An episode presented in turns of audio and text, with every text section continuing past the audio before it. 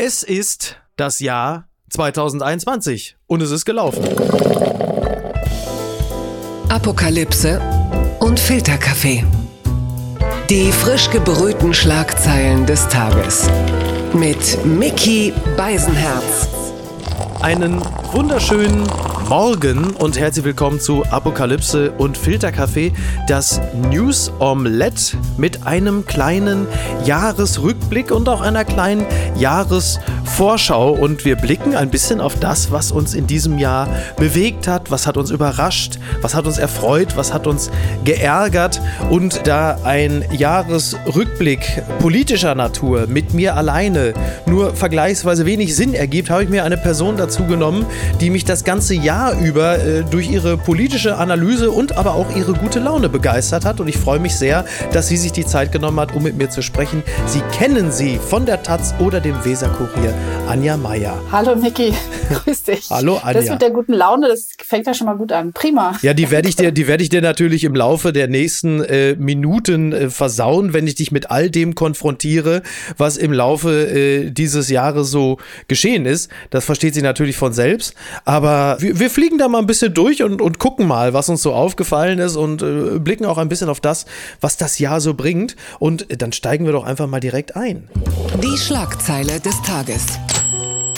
beziehungsweise des Jahres. Ich werfe jetzt mal was ein oder werden viele äh, ächzen und jaulen und sagen, oh bitte nicht, in bester Ulf Poschardt-Manier. Und zwar, Impfquote liegt bei 70 Prozent. Das ist äh, insofern die Schlagzeile des Jahres, als sie jetzt im Dezember genau dieselbe ist wie im November. Ich hatte mich noch mit Konstantin Kuhle von der FDP unterhalten in meiner NTV-Sendung und dann äh, sprach er von der Quote der doppelt Geimpften und sprach von 70 Prozent und dann sagte ich so, Moment mal, das war doch vor drei Wochen schon genauso. Also das Ding liegt da einfach wie ein Brett und bewegt sich nicht und ich sage das nur deshalb, weil diese, diese Impfquote für mich so eindrücklich belegt, dass in jeder Rechnung, dass in jedem Modell, äh, in jeder Voraussage äh, eine Sache immer eingepreist werden muss und das ist der Faktor Mensch. Ja, da hast du, da hast du leider recht. Also ich habe das gar nicht so, äh, es stimmt, also wenn du das jetzt so sagst, November und Dezember immer noch die gleiche,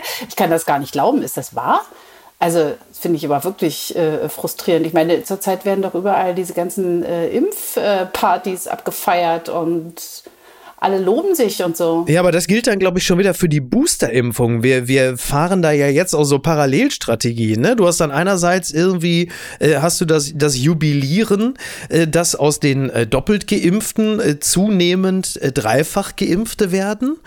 Aber auf der anderen Seite, vielleicht muss man es auch einfach anders betrachten. Also man kann jetzt, man kann jetzt einerseits sagen, wir haben eine Impfquote von 70 Prozent, da müsstest du ja schon wieder unterscheiden, sind das jetzt doppelt oder dreifach Geimpfte, splittet man auf. Einfacher ist es vermutlich zu sagen, äh, wir haben halt einfach 30 Prozent Ungeimpfte. So, diese Quote wird ein bisschen geringer. Ja, es ist, ne, es ist halt, es ist so absurd, ne? Also wir blicken ja jetzt auf das Jahr zurück und wir haben äh, Ende letzten Jahres äh, Hosianna geschrien und gesagt, na guck, der Impfstoff ist da, fantastisch, schmeißt ihnen äh, einen Orden zu, äh, äh den, den äh, Shahins und Tyrichis. Das Problem ist gelöst. Und dann kommt der Faktor Mensch dazu und du stellst fest, ach so, da haben wir nun gar nicht dran gedacht, dass es halt einfach auch 30 Prozent gibt, die sagen, wir wollen den gar nicht. Aus den unterschiedlichsten Gründen. Das ja, finde ich so absurd. Die, auch, vor allem diese 30 Prozent haben sich ja quasi da auch äh, richtig schön eingerichtet in diesem, ja. in diesem Bereich. Ne? Genau. Ich glaube gar nicht, dass es am Anfang wirklich so, es war, glaube ich, erstmal so ein Abwarten, aber mhm inzwischen ist das so quasi Gratismut, sich einfach dieser Bewegung anzuschließen und mal zu warten, ob man nun doch noch gezwungen wird, ja. Ja, das ja. ist schon frustrierend. Ja, total. Und, und jetzt, jetzt gibt es natürlich äh, die Aufgabenstellung, äh, speziell für den Bundeskanzler und die neue Regierung. Wie gehen wir damit um? Ne, du hast halt diese 30 Prozent, aber die sind ja eben auch eine heterogene Gruppe. Und der lauteste Teil äh, dieser heterogenen Gruppe ist halt der Teil, der dadurch Freiberg marschiert. Unter anderem bei Petra Köpping mit den Fackeln auf und ab marschiert. Und, ähm, und du bist wieder im Grunde genommen vor demselben Problem, das wir 2015 hatten im Zusammenhang mit Migrationsbewegungen, dass du einen Teil der Menschen hast, die sich damit unwohl fühlen, die hätten gerne mal eine Langzeitstudie zum Thema Migration gesehen, wie wirkt sich das auf die Gesellschaft aus und haben, äh, ihnen mangelt es noch ein bisschen an Erfahrung und an Erkenntnissen. Und auf der anderen Seite hast du einen lauten, aggressiven Teil, der ja auch eher die Minderheit dieses Prozentsatzes ist, die aber äh, exemplarisch für alle stehen und denen man wiederum mit der vollen Härte des Rechtsstaates begegnen muss. Das heißt, du hast im Grunde genommen dieselbe Ausprägung auf Basis eines anderen Sachverhaltes. Mhm. Das ist interessant, dass du das sagst, weil äh, das habe ich nämlich auch schon gedacht, dass äh, sich das sehr ähnelt, ne? die Situation 2015 und auch die Situation, als die AfD in die Parlamente eingezogen ist, dass wir äh, uns als Gesellschaft, unser Fokus richtet sich auf äh, diese Sachverhalte und auf die handelnden Personen und macht die größer, als sie eigentlich sind. Ja. Und dann sind sie natürlich auch groß. Genau. Das ist dann eben auch so. Die haben wir selbst geschaffen irgendwie, also kommunikativ. Absolut. Ganz schwierig, ja. Total. Mhm. Und jetzt gerade eben. Äh, das fängt ja gut an hier, unser Rückblick. Ja, ja, Güte. ja, wir werden noch positiver. ja. ja, lasst uns dran arbeiten. Ja, ja, total. Was ich gleichermaßen richtig wie bemerkenswert fand, war, äh, was, was Helene Bobrowski jetzt gerade eben noch im Presseclub gesagt hatte, dass dass ihre Ärztin, bei der sie zum Impfen war, ihr aber auch Situationen schilderte, dass es doch immer noch zahlreiche Menschen zwischen 20 und 30 gibt, die zur Erstimpfung kommen, weil die sich bislang über das Thema keinen Kopf gemacht haben. Das muss man ja auch immer wieder dazu sagen. Nur weil uns das unvorstellbar erscheint, heißt das noch lange nicht, dass das dann auch so ist.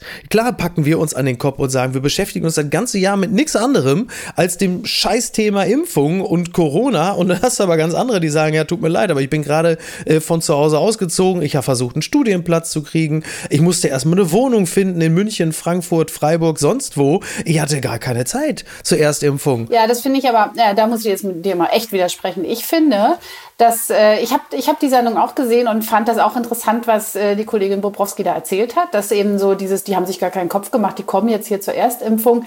Da frage ich mich aber auch ein bisschen, wo waren die jetzt in den letzten ein, dreiviertel Jahren? Haben ja. die keine Großeltern oder ja, so? Ja. Also kennen die niemanden, mhm. für den sie vielleicht so ein bisschen auch mit Verantwortung übernehmen müssen. Ja, ja. Das fand ich echt äh, seltsam. Also ich habe ja selber eine Tochter in dem Alter. Ja. Also und bin immer schwer beeindruckt, dass die echt cool bleibt. Das ist gar nicht so einfach, ja. Also irgendwie jung zu sein und trotzdem noch zu studieren und irgendwie so im Homeoffice zu jobben und irgendwie dabei noch einigermaßen die Stimmung oben zu halten. Das ist richtig scheiße. Das tut mir auch total leid und ich habe da riesen Respekt davor, wie sie das macht. Ja. ja. Aber natürlich weiß die trotzdem auch, was außerhalb ihrer Blase äh, passiert. Und das fand ich schon ein bisschen komisch, dass dann irgendwie Leute sagen, ja, ich habe mich nicht so richtig gekümmert und jetzt äh, wird's erst, jetzt äh, könnte es für mich doch noch auch persönlich gefährlich werden und dann kommt erst der Moment, wo ich quasi bereit bin, Verantwortung zu übernehmen. Hm, schwierig. War ich so ein bisschen genervt von diesem, ja. von diesem Gedanken einfach. Ja, also man kann sich ja den, äh, diese Haltung der Leute nicht herbeiwünschen, genau. aber wenn es tatsächlich so ist, dann bin ich schon so ein bisschen genervt. Davon. Ja, genervt, genervt sein darf man ja auch. Ne? Genervt sein mhm. darf man auch. Also, gleichwohl passiert es offensichtlich und ähm, um um, um dieses Thema nicht allzu sehr auszuweizen, es wird uns ja irgendwann nochmal begegnen, also auch im Rahmen dieses Jahresrückblicks, äh, der Fall Kimmich und den jetzt wirklich gar nicht äh, allzu lange, aber dieser ganze Irrsinn rund um Kimmich und diese ganze öffentliche Genese dieses Vorganges, ähm, hat es am Ende womöglich sogar auch noch was Gutes, wenn wir das Beispiel Corona am Beispiel eines sehr prominenten, körperlich sehr fitten jungen Mannes, der nun der Querdenker-Szene überhaupt nicht zuzurechnen ist, wenn man das einmal äh, öffentlich durchlebt. Jetzt, also diese, äh, im Film würde man von einer Heldenreise sprechen. Mhm. Ähm, und am Ende dieses Interview, in dem Kimmich sehr deutlich offenlegt, dass er zwischenzeitlich einfach Bedenken hatte, äh, er war sich unsicher, hatte persönliche Gründe und zum Schluss den sehr eindrücklichen Satz sagt, er dachte, er könnte mit drei Tests die Woche äh, das Thema für sich lösen und stellt dann fest, dass er es nicht alleine in der Hand hat, was ja im Grunde genommen äh, die Verdichtung des gesellschaftlichen Problems, der gesellschaftlichen Herausforderung Infektionsgeschehen ist. Hm. Ja, das also tatsächlich ist das quasi wie so eine Nacherzählung des Plots, des gesamtgesellschaftlichen Plots. Aber äh, gerade bei Joshua Kimmich fand ich, ähm, mir hat das auch leid getan. Das ist ein 26 Jahre alter Fußballspieler, der als Vorbild aufgebaut wird und anschließend mit dem Vorschlaghammer quasi zerkloppt wird. Und jetzt äh, habe ich echt nicht auch noch die Stimmung, mich zu freuen, sozusagen so, haha, siehste, mhm. äh, er ist eines Besseren belehrt worden. Ich glaube, da hat sich auch die gesamte äh, Öffentlichkeit ja echt keinen Gefallen getan, auf jemanden so vielstimmig und so fest überzeugt so einzuagitieren, das hat mir überhaupt nicht gepasst. Also das, äh, da trifft es irgendwie den Falschen. Und da kommt auch noch so ein bisschen was dazu, glaube ich, dieses, dieser Millionarius-Hass, ja, so mhm, dieses, die, ja. was machen die schon? Die laufen da bloß einen Ball hinterher und jetzt stellt er sich so dumm und so. Das fand ich nicht so. Das war alles kein. Sag mal, wir wollten ja eigentlich gute Laune haben heute. Ja, komm mal. Ich bin die ganze Zeit. Nein, Schon wieder so ein Aufreger. Ja, pass auf, dann, dann machen wir, dann kommen wir jetzt mal zur guten Laune. Das hat mich überrascht. Anja, was war für dich die größte Überraschung 2021? Das ist äh, ehrlich gesagt nicht besonders überraschend, was mich überrascht hat. Das ist nämlich äh, die Wahl von Olaf Scholz zum Kanzler. ich fürchte, ich habe dasselbe.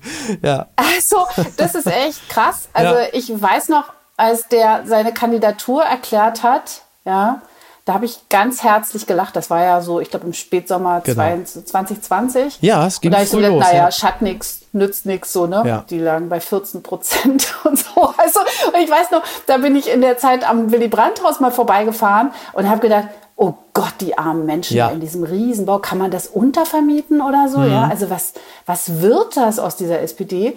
Ja, das war ein gigantischer Irrtum, den ich aber ganz gerne in Kauf nehme. Ich finde, es ist gerade äh, so eine ganz gute, jetzt doch gute Laune. Es ist gerade eine ganz gute gesellschaftliche Aufbruchsstimmung ja, nach dieser Wahl, finde ich. Das stimmt. Wir wollten ja auch unbedingt äh, positiver werden. Deswegen äh, kriegen wir jetzt, kriegen wir jetzt auch langsam den Aufschwung. Der Aufschwung der SPD bringt uns auch den Aufschwung stimmungsmäßig äh, in diesem kleinen Jahresrückblick. Äh, tatsächlich hatte ich das auch für mich notiert. Ähm, du sagtest es ja auch schon, es ist nicht so wahnsinnig überraschend. Ich möchte jetzt ein bisschen Essig in den Wein kippen, indem ich der SPD aber kurz auch nochmal erklären möchte, dass ihre Heldentat vielleicht aber auch äh, mit dem einen oder anderen Sternchen versehen müssen. Man merkt ja gerade in sozialen Netzwerken, dass die äh, SPD äh, sich extrem abkultet. Also auch siegen will gelernt sein, also souverän und elegant siegen will gelernt sein. Gut, da muss man der Fairness halber sagen, das hat die SPD in den letzten Jahren ja nun auch selten erlebt. Deshalb müssen sie sich da auch erstmal wieder so müssen eine gewisse Routine an den Tag legen, was das angeht. Ähm, es ist ja nun auch so, dass die Wahl von Olaf Scholz auch nicht nur deshalb äh, erreicht wurde, aufgrund der unglaublichen Exzellenz des Kandidaten, sondern auch, weil das Teilnehmerfeld so wahnsinnig ja. schwach gewesen ist oder so schlecht performt hat. Das da sagst du was. Ne, ja. Klar, ne? Wie war das immer? Die, die Geschichte ist immer die Geschichte der Gewinner oder so in etwa, ne? sagt man es ja gern. Und das ist ja, äh, es wird dann gerne so verklärt, als sei da irgendwie Olaf Scholz, als der deutsche Obama durchgegangen wie das heiße Messer durch die Butter. Äh, faktisch ist es ja so, dass einfach links und rechts die MitbewerberInnen dann auch ziemlich abgeschissen gemessen haben und unterm Strich der Kandidat mit äh, 25 äh, Prozent ungefähr dann äh, Kanzler geworden ist. Das äh, ja. sollte man nicht ganz außer Acht lassen. Na, total, da hast du total recht. Also es war natürlich so, dass äh, die Union sich ja dann rechtzeitig zum Wahljahr entschieden hat, sich zu zerlegen.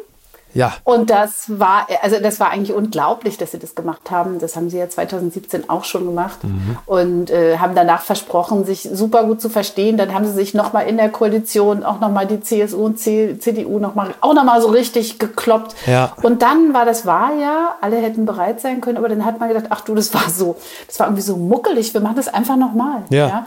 Und das Ergebnis ist dann eben auch, also da ist äh, die SPD dran gewachsen. Das war auch nicht so schwer. Das war wie so ein schönes schöner, weißt du, wer so eine Schlingpflanze, du machst so einen schönen Bambusstab rein und dann kann die da einfach von Blattachse zu Blattachse wachsen am, oh.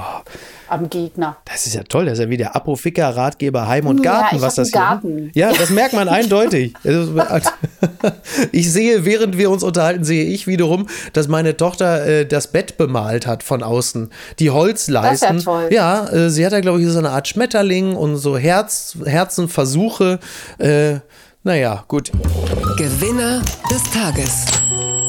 Beziehungsweise des Jahres. und Jahres. das ähm, setzt sich ein bisschen fort, was wir gerade besprochen haben. Äh, Lars Klingbeil. Lars Klingbeil, und wir haben ja einen politischen Jahresrückblick. Lars Klingbeil ist für mich der Gewinner des Jahres, da er ein bisschen anders jetzt als Olaf Scholz, bei dem wir ja gesagt haben, dass das Teilnehmerfeld auch ein bisschen dafür verantwortlich ist, der als äh, Architekt dieser neuen SPD so gute Arbeit geleistet hat, dass es äh, nicht verwegen ist zu behaupten, dass diese SPD auch in den nächsten vier Jahren äh, konkurrenzfähig bleiben wird und mit ein bisschen Glück äh, möglicherweise sogar über eine Legislaturperiode hinaus äh, die Wahl gewinnen kann. Also da sind einige strategisch sehr kluge Moves gemacht worden, sicherlich beginnend damit, Olaf Scholz zum äh, Kanzlerkandidaten zu machen. Also anders als äh, die Grünen oder auch die CDU hat man sich ja bei der Wahl des Kandidaten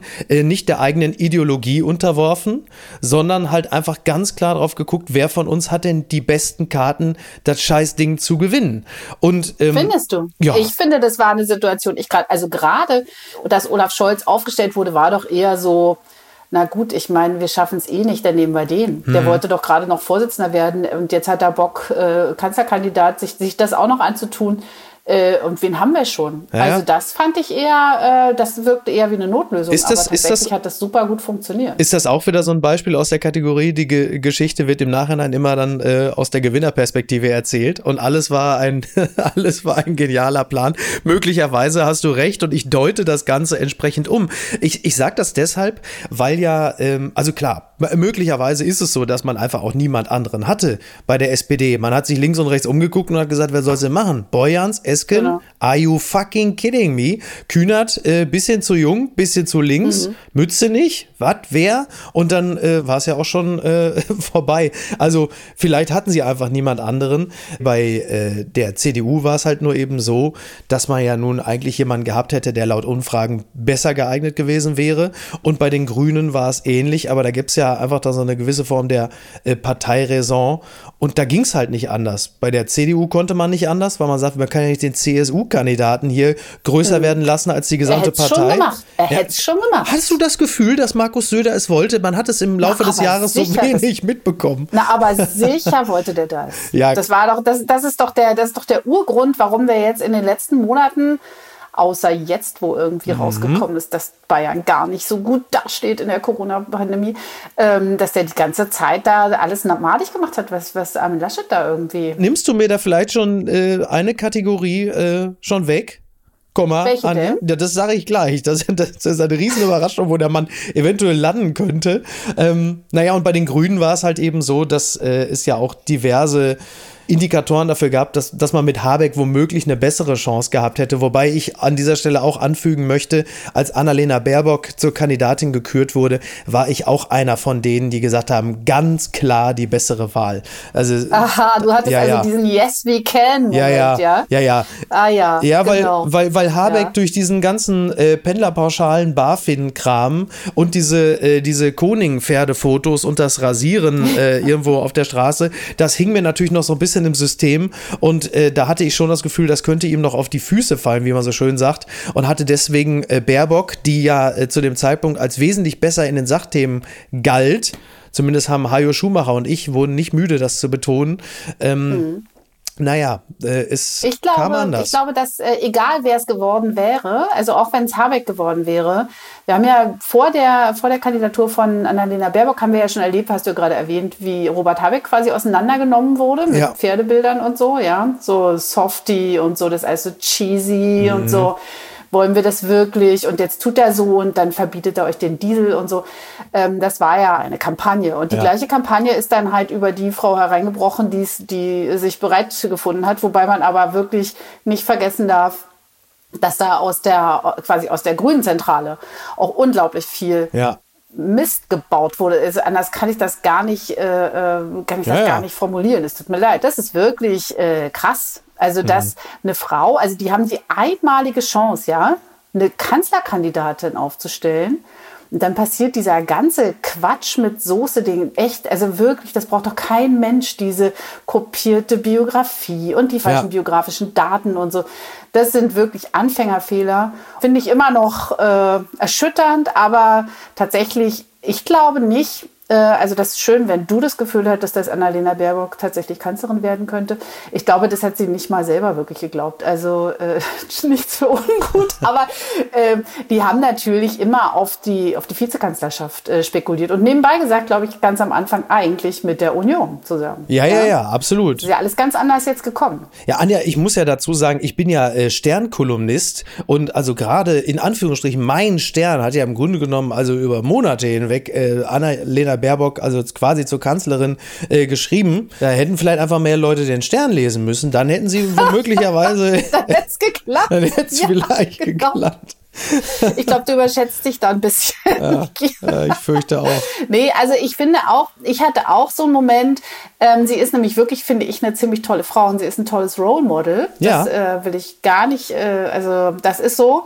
Ja, also auch wie sie biografisch, wie sie lebt mit den Kindern und so, das finde ich alles ziemlich cool. Dass sie vom, vom, aus der Provinz kommt, finde ich cool. ja. ja dass sie so eine Bildungsbiografie hat, einfach so durch die Welt gekommen ist, was gesehen hat schon vorher und nicht jetzt schon seit immer quasi einfach nur Parteisoldatin ist.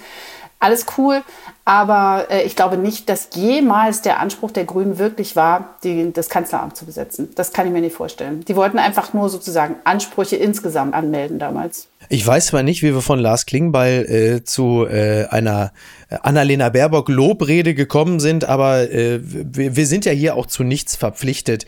Was ich im Grunde genommen nur noch abschließend äh, zu den, aber du hast ja im Grunde genommen, hast du ja vielleicht Annalena Baerbock dann auch zu einer Gewinnerin äh, des Jahres mitgemacht, da sie ja immerhin jetzt Außenministerin ist und möglicherweise. Ah, dazu habe ich Warte mal, ja. das äh, tatsächlich, äh, so. nee, wer, wer ist für mich die Gewinnerin des Jahres? Das muss ich mal sagen, also was mich echt umgehauen hat nach der Wahl. Ja.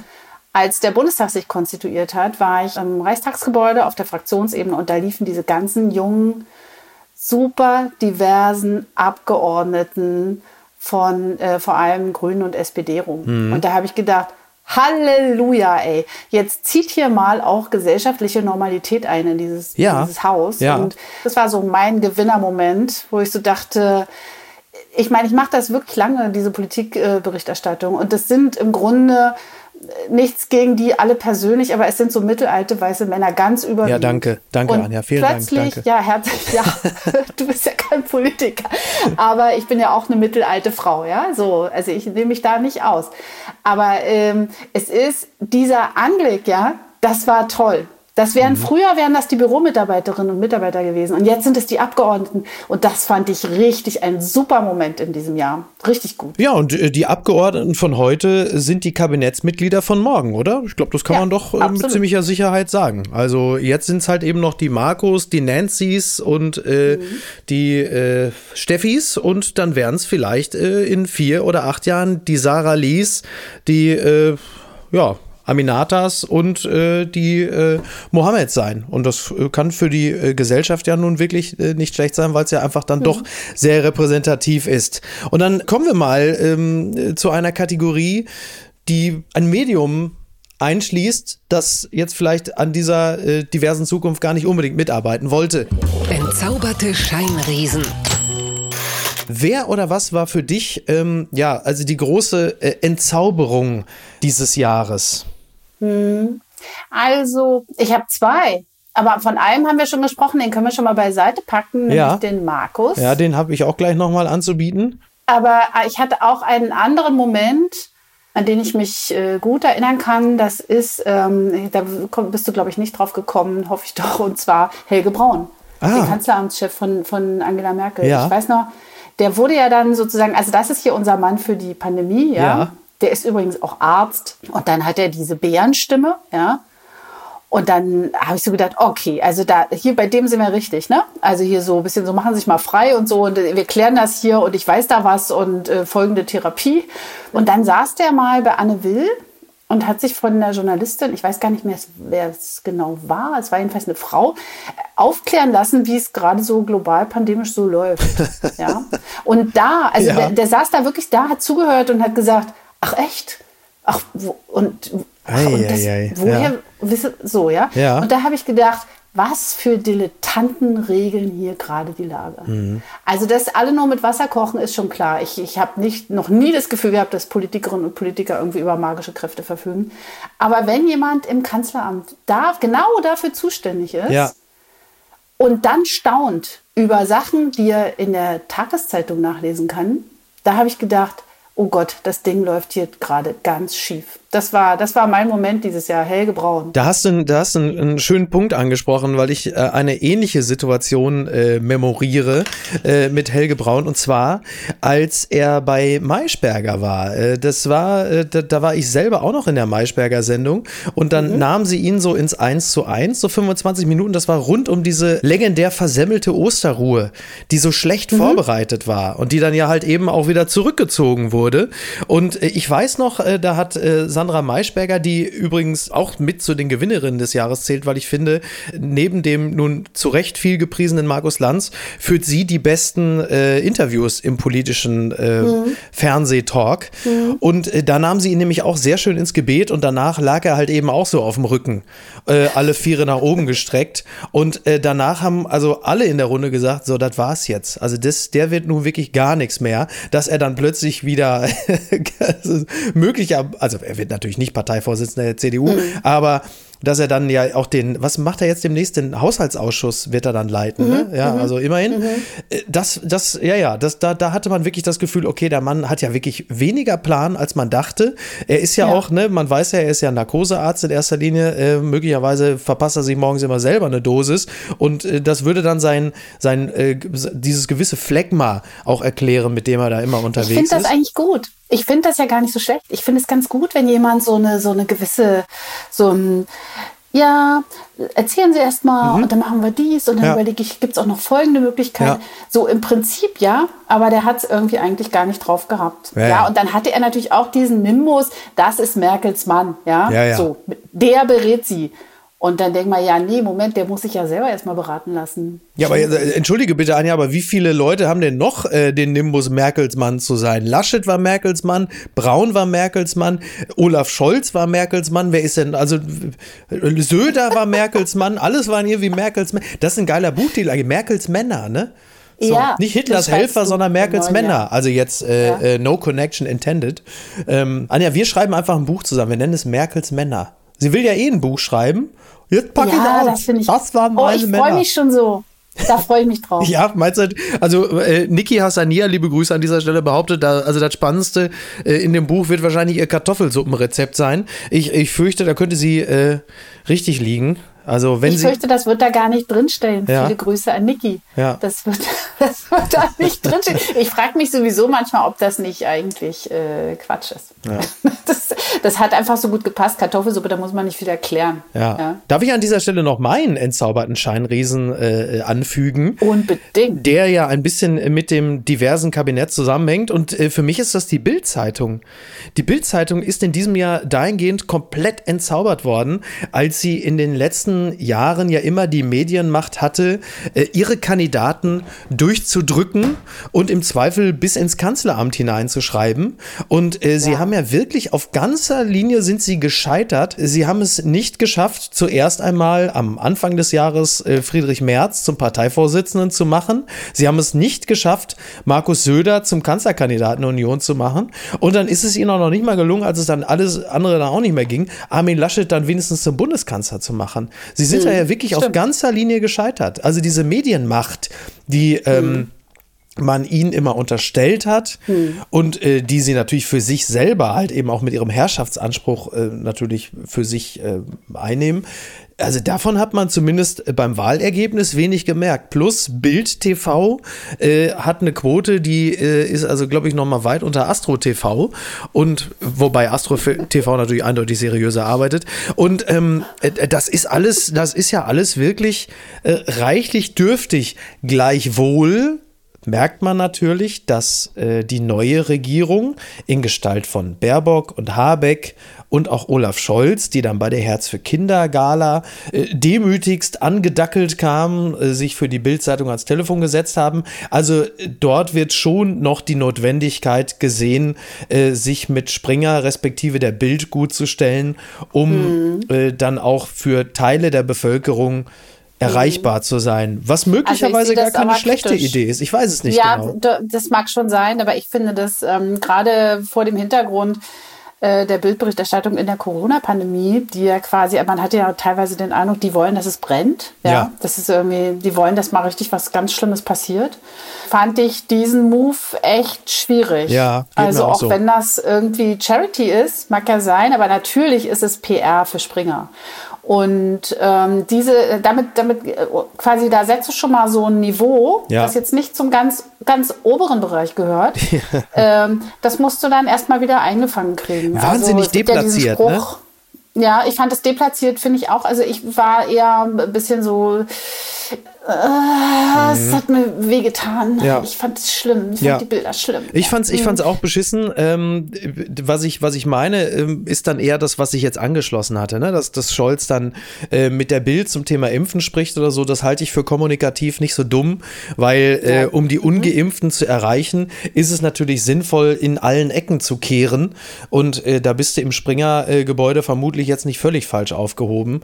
Um, äh, ja, das habe ich auch gedacht. Erst habe ich auch diesen Reflex gehabt, muss das sein und habe dann aber auch gedacht, die, die äh, Schlagzeile ist eigentlich ganz gut, ne? Ja, Dass man, also das sagen ja auch alle, also auch jeder US-Präsident, jeder äh, neu gewählte Kanzler, jede Kanzlerin, die wir ja jetzt 16 Jahre hatten, yep. äh, sagt, ich bin äh, die Kanzlerin, äh, der Präsident für alle ja. Bürgerinnen und Bürger, auch für die, die mich nicht gewählt haben. Und das war der Move sozusagen. Und dann auch gleich äh, thematisch äh, platziert. Das war schon richtig so, ja. Aber ach, ich wünschte, es gäbe ein anderes Medium, wo er das machen könnte.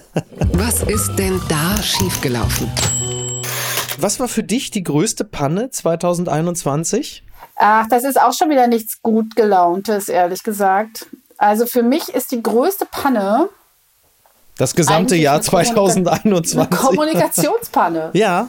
Also dass wir eigentlich, finde ich, ähm, also dass wir sozusagen aus einer im Prinzip guten Debatte mhm. über die Strategien in der Corona-Pandemie in einen Streit geraten sind als Gesellschaft. Ja wo man im Jetzt sagen muss, also ich habe den Eindruck gewonnen und es tut mir auch leid, aber dass eine Seite eigentlich nie an einer Lösung interessiert war. Ja. Also dass das, wir haben uns quasi als Beschäftigungstherapie für Gutmeinende. Ich war nämlich anfangs ganz schön stolz, so. Mhm. Also erst war ich genervt und dann aber habe ich gedacht, ist eigentlich super. So als Gesellschaft. Wir haben die Leopoldina, wir haben den Ethikrat, wir haben die Ständige Impfkommission. Wir handeln hier mal alle zusammen aus, was passieren muss. Ne? Ja. Aber das Ergebnis ist echt scheiße. Mhm. Also wir ja. haben hier eine Bewegung der Gegenaufklärung. Wir haben teilweise, also finde ich, Anzeichen für eine Gruppenpsychose. Ja. ja. Es, es neigt jetzt Richtung Gewaltexzesse. Das finde ich, äh, ja, das ist für mich richtig schief gelaufen. Und ja, finde ich, und darüber wird eben einfach die überwiegende Mehrheit vergessen, ja. Das, äh, ja, zu viel Beschäftigung mit Meinungen, die ich irgendwie auch ab einem bestimmten Punkt, finde ich, sind die dann auch mal ausdiskutiert, ja. Also ich will nicht immer, äh, also Wissenschaft ist jetzt auch nicht immer, immer eine Meinung. Und früher ja, ja. war mir das auch egal, wenn jemand Globuli genommen hat oder nicht zum, zum Impfen gegangen ist, habe ich gedacht, ja gut, äh, deine Meinung, aber naja, gut, ich nehme es anders. Aber jetzt betrifft es uns alle als Gesellschaft und das finde ich, äh, das ist nicht gut gelaufen. Ja, richtig schief ich, gelaufen. Ich sehe auch, ja. dass das in der Kommunikation ziemlich schief gelaufen ist. Also zum einen äh, auch äh, die, die, die Wahl der Begriffe, also Impfangebot klingt einfach auch zu wenig dringlich. So, es ist so, hat so was Unverbindliches. Das hm. fand ich. Äh, Kommst du vorbei, aber da ist leider keiner. Ja, ja, ja das, das kommt jetzt auch noch ja. als nächstes. Genau, wenn dann die, also gut, die Impfpflicht wird sobald nicht kommen, aber das stellt man halt eben auch immer wieder fest. Ne? Du hast einerseits eine Impfpflicht, du hast andererseits 2G. Äh, was dazwischen fehlt, ist das niedrigschwellige Impfen. Das heißt, dass, also du, du, du hast auch viele Impfwillige, die derzeit gar keine Termine haben oder keine Angebote. Mhm. Dass man nur am, am Rande und klar, du hast natürlich ähm, das, das, was du gerade sagtest, dann auch diese fast schon Diskursexzesse. Also man kann auch irgendwann äh, die Dringlichkeit eines Sachverhaltes auch zerlabern äh, mhm. und, und irgendwann in so viele Diskussionen und Debatten geraten, dass man völlig aus dem Fokus verliert, dass etwas jetzt einfach dringend geboten ist. Das ist so ein bisschen, äh, wie gesagt, wir, wir sind ja beide Eltern, äh, wie, wie man das mit Kindern hat. Ne? Also man kann jetzt auch, ich weiß, es wird immer, immer gesagt, ja, man kann ja auch mit der Gruppe und der Bevölkerung und den Erwachsenen nicht reden wie mit kleinen Kindern, aber manchmal ist es kommunikativ wahrscheinlich fast das Beste. Und man weiß es von kleinen Kindern. Du kannst halt eben auch mit dem kleinen Sören nicht andauernd über jedes äh, Thema diskutieren, sondern muss halt manchmal sagen, so, das wird jetzt gemacht und fertig. So, ähm, ja, Struktur. Ist, ja. Du musst die Struktur bieten, aber dann genau. musst du die Struktur eben auch bereithalten, ne? Exakt. Das ist ja das Problem, dass du, also ich habe ja die Freude für den Weserkurier zu schreiben. Das ja. ist ja sozusagen, das sind ja die Impf-Champions in diesem Land. Ja. Und die haben anständig kommuniziert, aber das auch flankiert mit, mit praktischen Angeboten, eben niedrigschwellig. Ja. Und deshalb stehen die jetzt auch so gut da. Also da kann man, okay, ich weiß, das ist ein kleines Land, ja, aber es, äh, da kann man sehen, wie man etwas, so klein ist es nur auch wieder nicht, dass man sich daran kein Beispiel nehmen könnte. Die unbequeme Meinung ist in diesem Falle eine steile These. Ich lege mal vor, der äh, Volksentscheid ist längst da.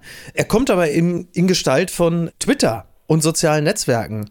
Und äh, ich mache das anhand ein, zwei Beispiele fest. Ich glaube, dass das akuteste Beispiel ist äh, die Wahl des Gesundheitsministers. Also Karl Lauterbach hat sich. Die Wahl des Gesundheitsministers. bitte was? Was? Was?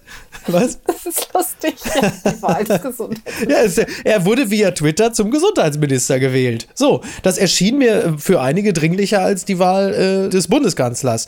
So, und äh, Twitter, also über die Bande äh, Talkshow, die äh, sicherlich als Wahrnehmungstreiber wichtig war, aber da hat also ganz klar hat für mich Olaf Scholz sich dem öffentlichen Druck gebeugt, der in erster Linie via Twitter ausgeübt wurde ähm, und hat dann gesagt, okay, der öffentliche Druck ist so groß, wir müssen den Mann jetzt zum Gesundheitsminister machen, wenn die Leute hm. das wollen.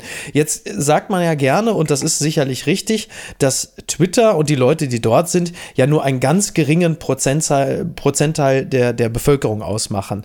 Was man aber nicht verkennen darf, ist, dass dort natürlich alle Journalisten, alle Medienschaffende des Landes sind, die natürlich ähm, die Meinung der Menschen bei Twitter in die Redaktionskonferenzen schwappen ja, lassen. Das sind Multiplikatoren. Das sind mhm. Multiplikatoren und äh, sorgen dann natürlich für das exponentielle Wachstum eines Bedürfnisses, eines Empfindens und dann schlägt sich das spätestens zwei Tage nieder, dann sogar auch im Print und dadurch wird es dann ein Thema. Das erleben wir zum einen bei jemandem wie Karl Lauterbach, der dann auch für die Gesamtöffentlichkeit plötzlich als der äh, unumgängliche Spitze Spitzenkandidat in dem Bereich darstellt. Das merkst du natürlich auch dabei, dass jetzt mittlerweile dann tatsächlich auch mal der ein oder andere seinen Job verliert. Und das merkst du natürlich auch dadurch, dass das Lachen in der Flut von Armin Laschet erst über Twitter als Foto äh, der Öffentlichkeit zugänglich gemacht wurde und dann plötzlich eine, eine Wucht, in dem Falle ja eine, eine Welle,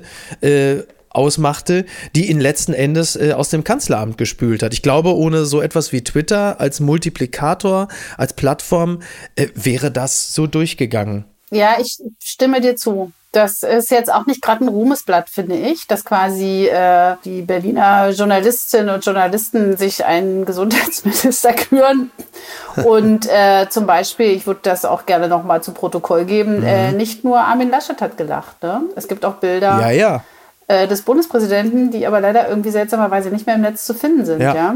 Insofern, ja, das ist kein guter, das ist, äh, das lässt so ein bisschen, ja, jetzt kommen wir wieder weg von der guten Laune in diesem Fall. Äh, ich finde, das wirft kein gutes Licht auf unsere Branche. Also ja. Minister machen, das ist eigentlich äh, Bildstyle, ne? Yep. Haben wir ja auch schon drüber gesprochen. Ja, fällt mir gerade ein, ich muss auch noch mal was äh, zu, zugunsten von Karl Lauterbach sagen. Er ist ja auch nun mal, also er ist Experte, ja. Ja, absolut. Da sind wir ja schon mal ganz happy. Wenn du dir jetzt den auch Minister der Herzen, Cem Özdemir, anschaust, mhm. der aber eigentlich keine Ahnung von Landwirtschaft ja. hat, äh, ist das auch ein bisschen schwierig. Also der gehört eigentlich auch in diese Reihe, ja. Ja, Total, absolut.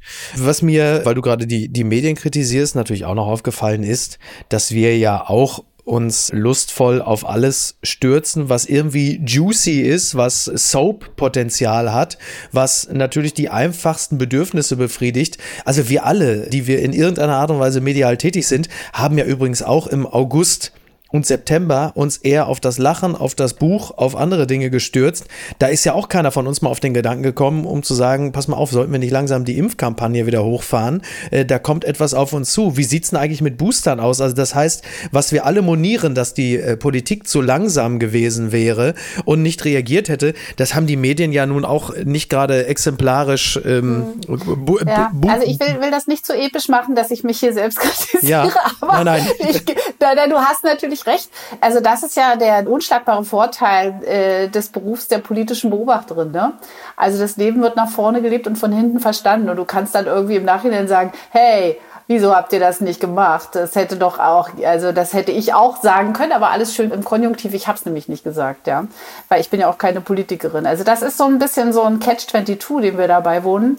Ja, ich habe so ein bisschen auch die Hoffnung, es gibt ja jetzt quasi ein neues äh, kommunikatives Team, mhm. auch im, im Bundespresseamt und so. Ich hoffe so ein bisschen, dass jetzt alle mal ein bisschen sozusagen nicht immer hinterherrennen, sondern vielleicht mal auch äh, perspektivisch denken, planen und handeln. Das, das wünsche ich mir sehr. Und so eine Pandemie, ich glaube, ich weiß, die steckt voller Rätsel und Überraschungen, aber letztlich, wenn ich mir so Drosten oder Strick anhöre, weiß ich eigentlich, das lässt sich modellieren und berechnen und man muss einfach dann irgendwie auch mal die, die unbequemen Wahrheiten aussprechen. Im Wahlkampf hat das eben niemand gemacht, niemand gewollt und lieber über Lachen im Ahrtal geredet. Das stimmt. Es war nicht so gut. Sowas kann man sich nicht ausdenken die absurdeste News 2021. Ich würde gerne vorlegen und bin mal ja, gespannt, bitte? ob du das toppen kannst. Und zwar Wolfgang Bosbach als Architekt der Einheit bei dem von uns bereits angesprochenen Bild TV. Das ist wirklich, also das fand ich wirklich, also Loriot hätte es besser nicht schreiben können. Da hast du dann Hans-Ulrich Jörges, der alle da am, nicken. ja, alle, der am Tresen steht und er wollte eigentlich über Wolfgang Schäuble sprechen und darüber, wie diese Partei so im Spät, Spät, Spätherbst äh, dessen Karriere mit dem Mann umgeht und wollte dann eigentlich nur die Errungenschaften von Wolfgang Schäuble preisen, verrutschte aber im Nachnamen und pries dann Wolfgang Bosbach an, äh, sagte unter anderem, dass Wolfgang Bosbach den Einheitsvertrag mit ausgehandelt hätte. Und alle nickten andächtig. Und Nena Schink, die Moderatorin bei Bild TV, sie war dann auch völlig ergriffen von den Worten von Hans-Ruhig Jörges. Und, und neben ihr stand dann passenderweise dann auch noch Caroline Bosbach, die Tochter von Wolfgang Bosbach. Und dann übergab Nena Schink direkt an Caroline Bosbach und sagte, ja, Mensch, das ist ja toll, wenn man das über seinen Vater hört. Und Caroline Bosbach war also auch völlig ergriffen, wusste ja gar nicht, was ihr Vater da noch alles geleistet hatte und nahm den Ball auf und, und war dann plötzlich im Grunde genommen, also der festen Überzeugung, Wolfgang Bosbach ist eigentlich schon der Kanzler der Einheit gewesen. Also genau, tolle Das Meldung. hat sie bloß noch nicht mitgekriegt damals. Aber ja. im Prinzip ja, ja. Daddy. Paul Ronsheimer hätte eingreifen können, aber der war in Gedanken irgendwo in Kabul oder was weiß ich und hat dann wahrscheinlich, oder der hat halt einfach als großer Freund des Dramas gesagt, weißt du was, ich lasse das jetzt einfach mal laufen, denn als äh, guter Aufmerksamkeitsökonom weiß er natürlich, dass eine derartige Fehlleistung äh, spätestens in einer Stunde im Netz ist und bei Twitter rauf und runter gejagt wird und äh, für die Wahrnehmung von Bild TV kann das ja grundsätzlich erstmal nicht schlecht sein. Wir haben es ja auch wahrgenommen und ich habe mich sehr amüsiert. Ich habe mich auch amüsiert und ich würde dazu auch gar nicht in Konkurrenz gehen zu diesem Scoop. Ich habe sowas, ich hatte als, als äh, ehrlich gesagt, kann man sich nicht ausdenken, den Sturm aufs Kapitol, aber da würde ich jetzt gerne, ich würde lieber gerne bei, bei Wolfgang Busbach als Architekt der deutschen Einheit bleiben. Das war so schön. Ich habe mich immer gefragt, äh, weil halt so Ulrich Jörges, die Jüngeren wissen das mhm. vielleicht gar nicht, war früher mal eine totale journalistische Institution. Ja, total. Und jedes Mal, wenn ich den da sehe, dass äh, ich werde also nicht, dass ich das irgendwie live gucke, sondern das wird ja dann auch wieder über dieses berühmte Twitter mir reingespielt, ja. denke ich immer, was macht der da? Ja. Warum macht der das? Ja, die Frage ist ja auch äh, Das ist ein bisschen berechtigt. traurig auch. Ja, ich finde es ich find's tatsächlich auch sehr bedauerlich. Ähm, mhm. Well, ne? Well. Das ist wahrscheinlich derselbe Grund, warum Wolfgang Bosbach nach 50 Jahren immer noch im Bundestag sitzt. Ne, man kann so schlecht aufhören und ähm, naja. Gut. Wolfgang Bosbach sitzt nicht im Bundestag. Ja, ich habe doch, hab doch das jetzt einfach nur weitergesponnen. Ich ziehe jetzt so, einfach okay. durch. Ich ziehe jetzt einfach durch. Ganz weit vorne. Blicken wir in die Zukunft. Wer startet denn 2022 so richtig durch, Anja? Also, wer wird durchstarten? Ich hoffe doch mal sehr, äh, es wird jetzt Zeit im neuen Jahr, mhm. die Opposition. Es gibt keine bis jetzt. Also es pulsiert nur ganz leise. Ja. Und ich finde, das fehlt mir gerade. Also äh, es ist jetzt große Party, Ampelparty, ja. Yep. Aber äh, auch die Ampel, die braucht dringend eine Opposition, ja. weil sie quasi aus der Reibung die ihre Energie beziehen kann. Also das ist gerade so ein bisschen schwierig. Also die Linke ist quasi geschrumpft. Ja. Also die haben mit sich selbst zu tun. Ja. Die AfD verbreitet breitflächig Unzutreffendes. Das, das nützt gerade niemandem. Und richtig. die Union ist jetzt gerade dabei, mhm dass sie versteht, dass die Bedeutung von ihr abfällt. Und das, denke ich mal, wird spätestens äh, Mitte, Ende Januar dann zu Ende sein. Dann ja. kriegen die einen neuen Vorsitzenden und dann geht's ab. Ja, du hast mir, also das ist wirklich, also als hätten wir uns abgesprochen. Du hast mir ja dermaßen kunstfertig, geradezu Xaviesk hast du mir den Ball äh, zugeschlänzt. Aha. Den nehme ich gerne ja. auf, denn für mich startet 2022 richtig durch Friedrich Merz, der neue Parteivorsitzende ah. der CDU, der dann spätestens im April dann auch äh, Ralf Brinkhaus sagt, Ralf, äh, das ist nett Danke, von dir. Danke, es reicht. Jetzt wird es Zeit für. Nee, und ich glaube. Ähm, Mach mal Platz für Nordrhein-Westfalen. es wird Zeit, dass Nordrhein-Westfalen in der CDU vertreten. Ähm, nee, ich glaube tatsächlich, dass äh, Friedrich Merz ein äh, sehr guter CDU-Parteivorsitzender sein wird. Ich meine, für die CDU ist ja sowieso, also ist ja immer eher zurück in die Zukunft, ist ja da eher äh, wichtig, konservative Werte, aber weil er ja dann jetzt vielleicht auch mal die Gelegenheit nutzen wird, anders als auf CDU-Parteitagen, dass er ein guter Redner ist, glaube ich, dass er auch als ähm, Fraktionsvorsitzender einen guten Job machen wird und dass Opposition im Bundestag künftig auch wieder mehr sein wird als irgendwelche, wie du richtig sagtest, als das Verbreiten von Falschinformationen von Gauland, Weidel und Co., mhm. sondern dass Opposition in dem Falle auch bedeutet, dass man sich im Bundestag auf äh, ordentlichem rhetorischen Niveau, auch faktenbasiert, mal wieder die Köpfe einhaut. Also ich freue mich mich auf den künftigen Bundestag, weil nicht nur, also ich meine, will jetzt nicht Merz jetzt irgendwie da so zum genialen Redner äh, hochschreiben, das meine ich gar nicht, aber insgesamt. Ich, ich, höre auch interessiert zu, was ja, ja. du gerade Na, ich, bin, ich bin, aber ich freue mich, ich, ich freue mich über eine gewisse, äh, sag mal, äh, rhetorische und geistige Schärfe, die einfach mhm, schon aufgrund mhm. des Umstandes, dass die CDU in Gänze in der Opposition ist, plus ja, CSU, äh, wer auch immer da der Redner sein soll, wir werden es ja sehen, dass da insgesamt einfach mal wieder ein bisschen mehr Dampf drin ist, weil halt eben die große Koalition nicht mehr da ist und der Bundestag ist voller guter Redner und Rednerinnen und darauf freue ich mich schon. Also ich glaube, Debatte wird künftig ein bisschen anders ausfallen. Ja, das hoffe ich auch. Also es wird ja dann auch so sein, dass dann immer die Union erstmal auf den Kanzler erwidern kann ne, in den ja. Debatten. Das ist schon mal schön, ne? Dass, ja, dass allerdings. nicht mehr alles Weidel ihre Perlenkette nach vorne trägt ja. und irgendwelche Parolen ausgibt. Ähm, das finde ich schon mal schön. Mit dem äh, Fraktionsvorsitz, da wäre ich ein bisschen vorsichtig. Ich glaube, äh, Ralf Brinkhaus, der ist echt zäh. Ja, ich äh, erinnere gerne daran, wie er zu dem Job gekommen ist, ja. Das mhm. hat ja keiner für möglich gehalten. Das stimmt allerdings. Und der ist einfach hingegangen und gesagt, äh, Frau Bundeskanzlerin, ich würde es machen. Und, äh, und auch wenn Sie es nicht wollen, ich mache es trotzdem, bewerbe mich trotzdem. Also das war ja. schon ein echter Bruch in der Kultur der, der Unionsfraktion. Und äh, soweit ich weiß, macht er das auch ziemlich gut. Ja, und er ist jetzt auch nicht gerade bescheiden, aber er ist nicht ganz so eitel wie Friedrich Merz. ist Friedrich Merz eitel, Anja? Oh ja. ist mir gar nicht oh, aufgefallen. Oh ja, nee, nee. Ja. Ich möchte jetzt übrigens an dieser Stelle auch sagen, nur weil ich ihn jetzt hier auf ein Schild gehoben habe, muss das jetzt nicht zwingend bedeuten, dass ich, äh, mir wird ja dann, weißt du, das ist ja, das ist ja auch so ein bisschen das Wesen dieses Podcasts, äh, die Person, die man im Rahmen einer Folge am wenigsten verdammt hat, deren größter Fan ist man dann gleich in der öffentlichen Wahrnehmung. Ich war im Laufe eines Jahres schon Laschet-Fan, Grünen, Groupie, flammender Sozi. Ich glaube, Linker in dem Sinne war ich noch nicht, aber ähm, ja also das, das, ähm, naja, gut. Es gibt sie noch. Die gute Nachricht. Fang du ich an. Eine. Fang du an. Ich ja, habe eine. Ich habe eine ganz tolle Nachricht. Ach, geil. Ja, und sie wird schon bald kommen. Am 6. Februar hat äh, Queen Elizabeth 70. Thronjubiläum. Wow. Also ich komme ja aus dem Osten, ne? Ich bin ja. jetzt nicht gerade eine, eine Royalistin. Hattet ihr da eine Queen? Aber ich bin durch The Crown total ah. draufgekommen, ja.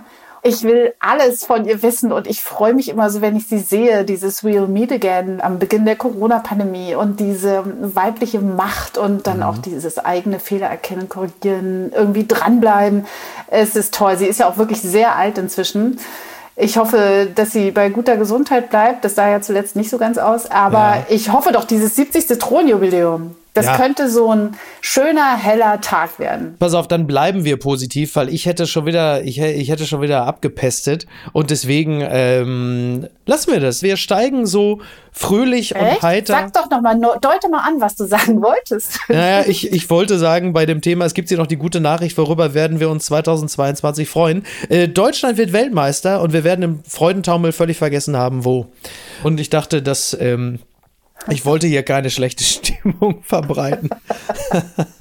Na gut, ne? dann lassen wir es doch bei Queen, bei Lizzie. Exakt, genau. genau so machen wir es. Ich bedanke mich bei Queen Anja Meyer für diesen fröhlichen Ritt durch das politische Jahr 2021. Wir bleiben natürlich heiter und unverzagt und, und blicken auf alles, was da kommen wird, auf viele neue griechische Buchstaben, auf Wellen, auf neue Impfstoffe, auf eine 10er Rabattkarte im Impfzentrum ihrer Wahl, in dem dann demnächst ein Barista angestellt wird, weil man dort dann doch einige Zeit verbringen wird.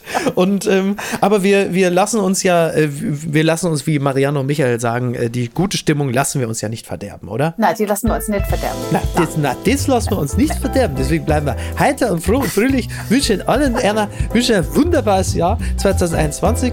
Wünschen ein wunderbares Silvester. Geböllert wird nett, aber äh, geht ja auch ohne. Ne? Also von ja, das wünsche ich auch. Und, und wir haben, guck mal, hast du gemerkt, wir haben über all das Markus Söder als Verlierer des Jahres gar nicht mehr explizit gesprochen, aber das ist vielleicht auch die größte Verwünschung, die wir ihm haben zukommen lassen, dass, wir, dass er so unbedeutend geworden ist, dass ich sogar die Kategorie Verlierer des Jahres für Markus Söder gar nicht mehr aufmache. Genau. Sehr gut. Genau. So machen wir es. Anja, versprich du mir doch bitte nur noch, dass du auch im nächsten Jahr ähm, in schöner Regelmäßigkeit bei uns vorbeischaust. Dann wird es ein gutes. Ach, du bist toll. Dankeschön. Ja, ich finde es auch. Ich freue mich auch immer, wenn ich eingeladen werde. Dankeschön. Ja, ich komme gerne. Ich komme gerne. Alles klar. Schön. Also, mach's gut. Okay. Bis denn. Ciao. Bis dann. Mach's gut. Ciao.